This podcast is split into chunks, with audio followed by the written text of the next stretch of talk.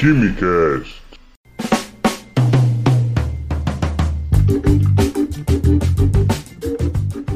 Alô, gênios, apreciadores de Química e Ciência desse Brasil, sejam bem-vindos a mais um Quimicast. O nosso tema de hoje é.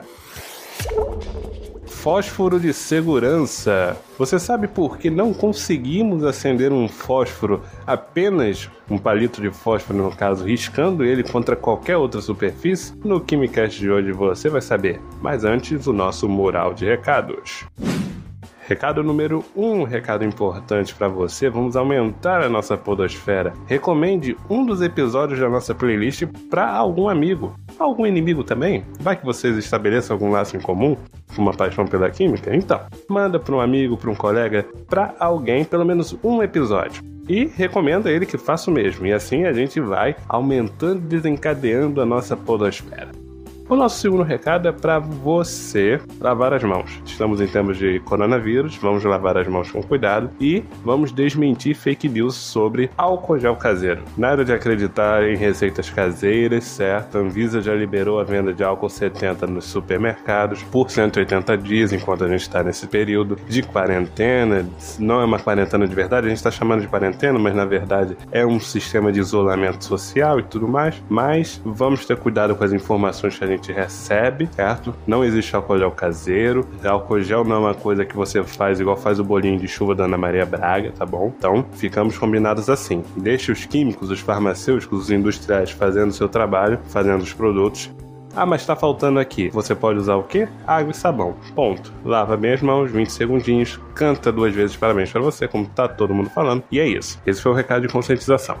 O terceiro recado é para você. Por um acaso você tem algum tipo de sugestão para a gente falar aqui, alguma pergunta, alguma dúvida relacionada à química, relacionada à ciência no dia a dia, manda para a gente nos nossos meios de contato, como por exemplo e-mail ou químicocômico@gmail.com, vai estar na descrição aqui deste episódio ou também nas redes sociais. Você pode mandar mensagem via mensagem direta no Twitter e também no Instagram, tá certo? Já que ninguém mais tem Facebook. Enfim, vamos ao episódio de hoje então.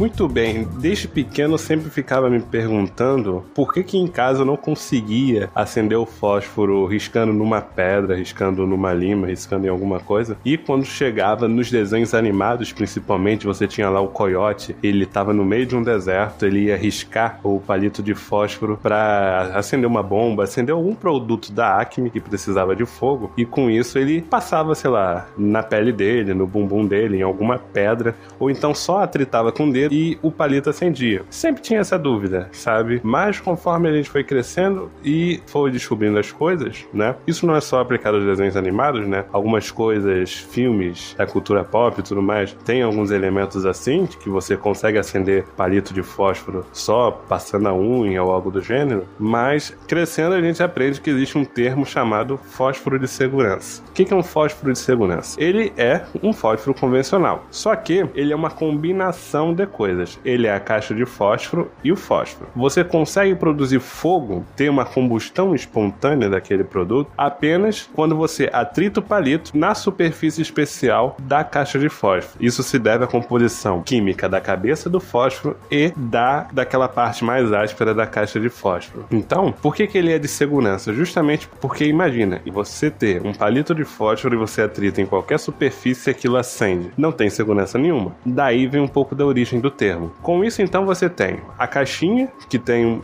a superfície áspera, que tem uma composição, e o palito de fósforo, que tem a cabeça e tem aquela composição.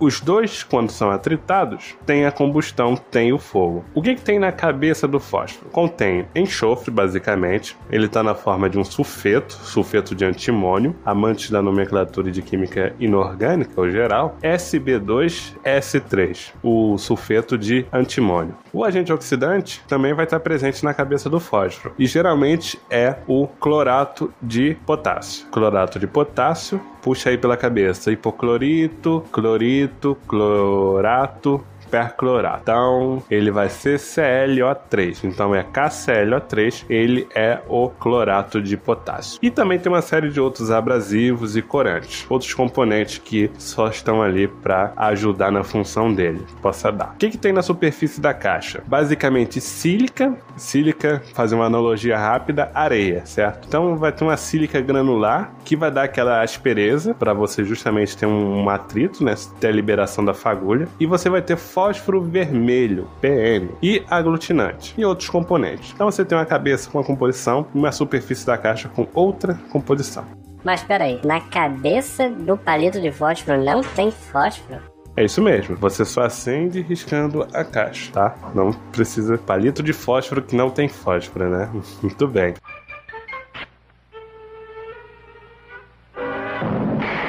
Mas o que, que acontece em termos químicos, físicos nessa situação? Primeiro, quando você atrita, quando você esfrega a cabeça do fósforo na caixa de fósforo, isso gera calor. Assim como atritar as mãos, esfregar as mãos. Esse calor ele vai converter uma pequena quantidade do fósforo vermelho que está na caixa de fósforo a vapor de fósforo branco. O que, que é fósforo branco? O que, que é fósforo vermelho? São duas espécies químicas de fósforo, substâncias que contêm apenas fósforo presentes na natureza, certo? São formas alotrópicas. Assim como nós temos carbono grafeno grafite, carbono diamante, carbono fulereno, carbono grafeno e por aí vai. O fósforo é a mesma coisa. Você tem fósforo vermelho, que é descrito como PN, porque é um número muito grande de átomos de fósforo disponíveis numa cadeia estrutural, e o fósforo branco, que são basicamente tetraedros que estão dispersos naquela substância. Fórmula estrutural mínima daquele componente. O que acontece com o fósforo branco? O fósforo branco ele entra em combustão espontaneamente. O que, que significa isso?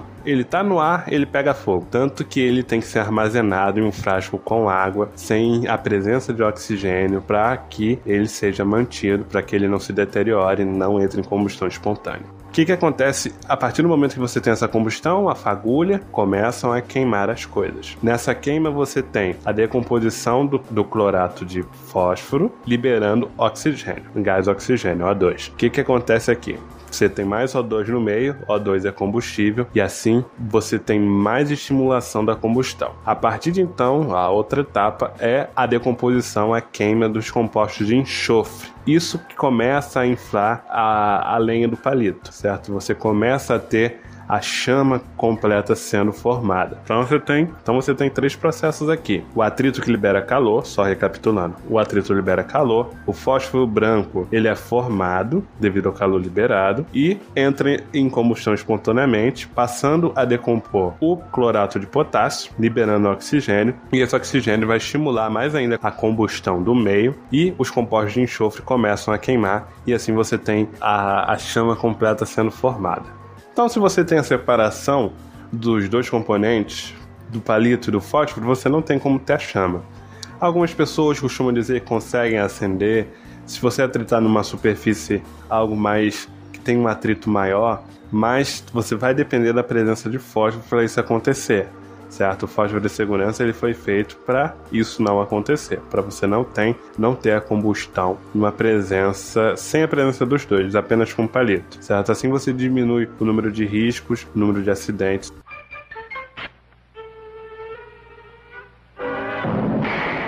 Bom, se por acaso você não sabia que a cabeça do fósforo não tinha fósforo, eu acho que vale você compartilhar esse episódio, porque vai que pessoas também não sabem disso, tá certo? Espero muito que você tenha curtido. Um grande abraço para você e até a próxima.